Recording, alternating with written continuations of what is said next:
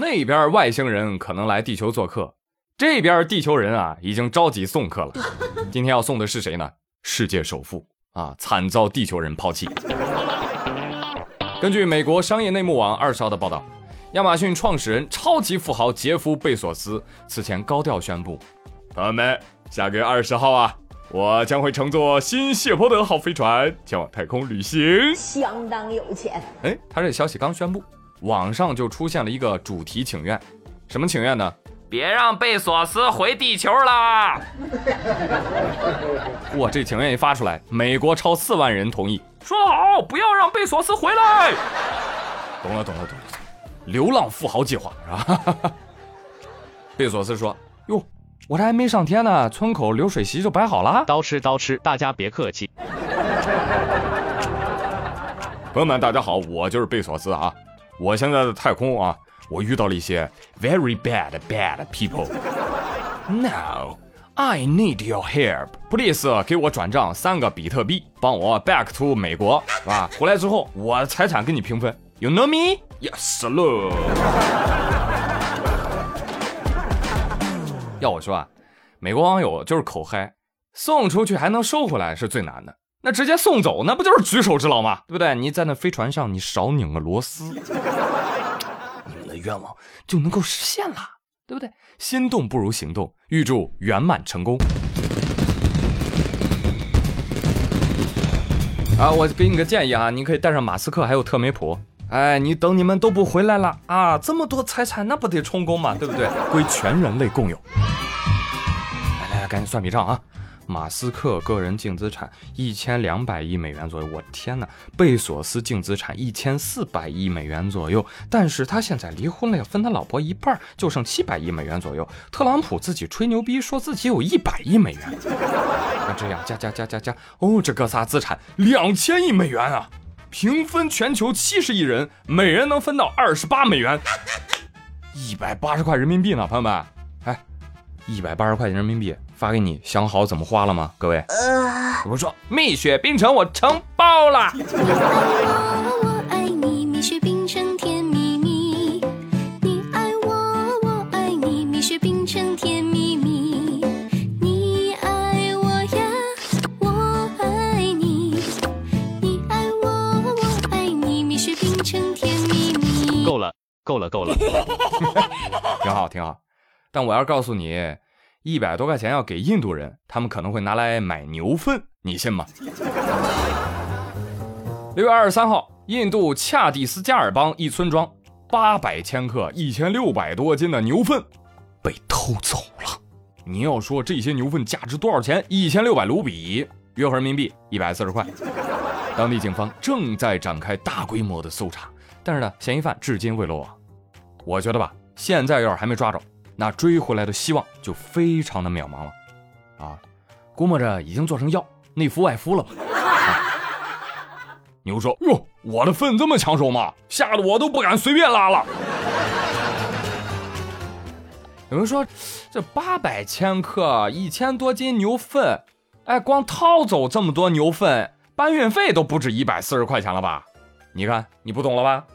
牛粪是印度重要的战略物资。”牛粪立国，懂吗？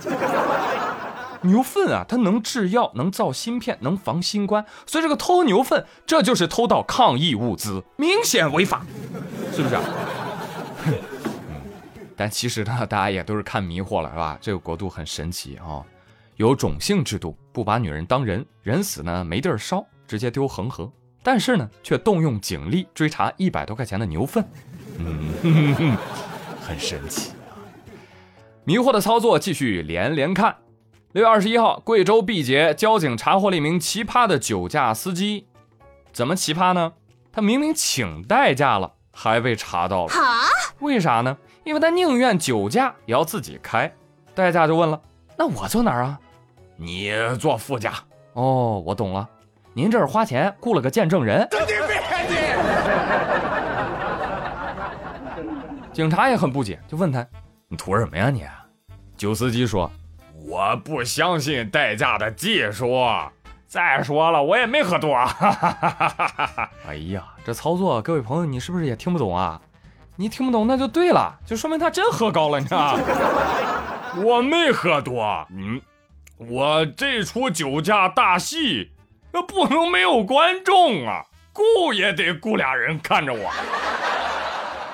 代驾说：“哦，那我这是拿命陪你走这一遭了呗，给您提供了酒驾沉浸式体验喽。那您这个得加钱啊。老子喝了酒都比你开的好，我这是给你上了一课，你得给我钱。关键是代驾也敢坐副驾，让酒驾开车，然后这俩是一个真敢开啊，一个真敢坐，佩服。哎，那朋友们，下面这个无人驾驶电动车，你敢坐吗？”六月二十四号，湖南怀化有个男子啊，骑电瓶车，啊，边骑车边抽烟呢。抽完了之后呢，他又想扔烟头啊，这么一弹，哎，不慎撞上了路牙石，自己从电瓶车上摔下来了。但是下一幕他自己都看不懂了，就那电瓶车啊，无人驾驶了，就开始啊啊，一路向前啊，哎，他转弯避开了行人和停放的车辆，自己开走了。电瓶车说：“哎，我可不傻。”撞了人，主人可能会把我卖了，给人家赔钱呢。就这样，这电瓶车啊，自己开了几十米，旁边路人，哎呦，都看傻了。天哪，这是什么高科技啊！哎，最后这辆电瓶车啊，可能觉得，哎呀，离开了主人太孤独了，是吧？难过的倒在了一间修车店的门口。他甚至在倒下去的前一秒，还找了堆轮胎缓冲了一下。我隐约觉得他开始说话了：“你好，老板。”我觉得自己需要修一下。呆，有你！天哪，天哪，朋友们，这个电瓶车倒都要倒在修车铺的门口啊！你们说对啊，这人工智能，特斯拉快来喊爹！开个玩笑啊，所幸骑车男子呢无大碍。我估摸着他追着电瓶车还没走到修车铺的时候，车已经给他修好了啊！